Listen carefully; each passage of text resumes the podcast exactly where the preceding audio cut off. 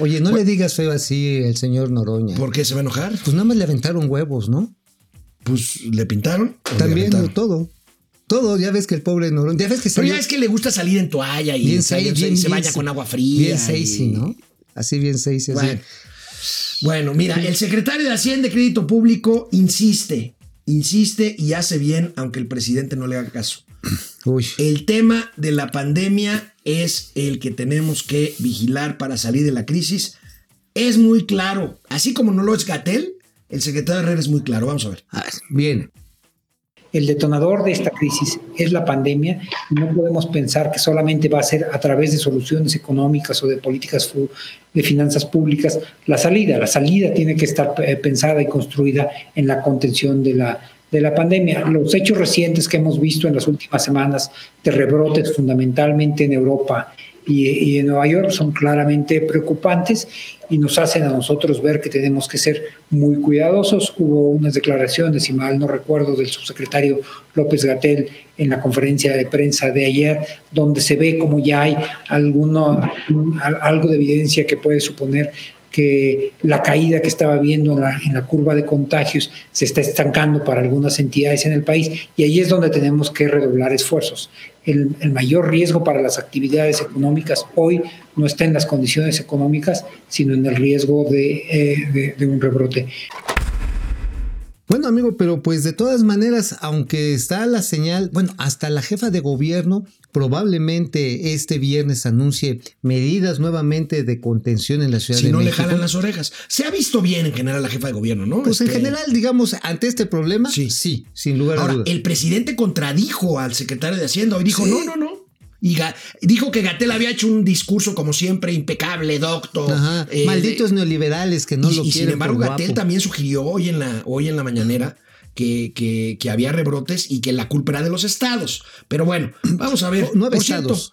Por cierto, Gatel culpa a los gobernadores de los estados del rebrote eventualmente. Ese rebrote que niega López Obrador. Pues este, los gobernadores más bien han negado al rebruto de López Gatel por todas las rebruteces que ha estado haciendo. Bueno, y en economía, amigo, en economía. Híjole. Pues el presidente tiene otros datos. a ver, a ver, a ver, a ver. Vamos a ver. A ver, viene. Ayuda mucho a entender de cómo estamos en lo económico. No se nos ha caído la recaudación, no tenemos disminución en el consumo, que esto es muy importante.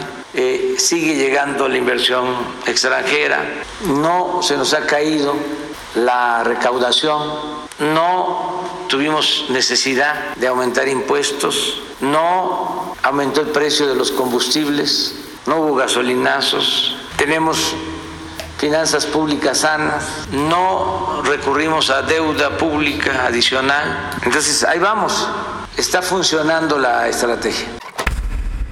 Oye, amigo, yo ya sé qué quiero de regalo para Navidad. ¿Qué?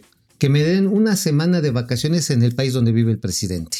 Está toda madre ahí. Yo no sé qué hago aquí en México, man. Híjole, mano. Pero además Está insiste todo en indicadores que no necesariamente ver, tienen dice, que ver. dijo que la inversión extranjera este, está, está llegando a borbotones. No a borbotones. No es. Está diciendo que el poder adquisitivo. No es Mm. cierto. Está diciendo que se incrementó el consumo. Tampoco es Ajá. cierto. Bueno, también dijo que este que por otro lado, pues no han subido los combustibles, la energía eléctrica. Bueno, y el tipo de cambio que ya hemos visto que no es un indicador que eh, pues señale o no ejemplifique la sanidad del- de la, No de la economía. Bueno, y volvió a dar pronósticos basándose precisamente en el tipo de cambios y en el empleo. Y desde que estamos en el gobierno, a pesar de la pandemia, ayer teníamos una depreciación de apenas el 4%. Si se compara con otros países, no lo voy a hacer, eso se los dejo de tarea a ustedes. se van a dar cuenta de que la depreciación de otras monedas es mayor a lo que se ha depreciado el peso. Ese es un buen dato. Otro dato importante es que nos estamos recuperando y ya eh, se están creando empleos. Después de que se perdieron cerca de un millón de empleos de trabajadores inscritos en el Seguro Social, ahora ya llevamos hasta ayer 320 mil empleos recuperados. Si continúa la tendencia, vamos a llegar a lo que teníamos antes de la pandemia, 20 millones 500 mil empleos inscritos en el Seguro Social a finales de marzo. Si se demora, que no creo, mi pronóstico es que a finales de marzo vamos a tener inscritos 20 millones 500 mil trabajadores en el Seguro Social, los que teníamos antes de la pandemia. Si se demora, nos llevaría dos meses más. O sea, el presidente sigue pensando en la recuperación tipo palomita Nike, ¿no? Así, sí, sí, sí, como que ya.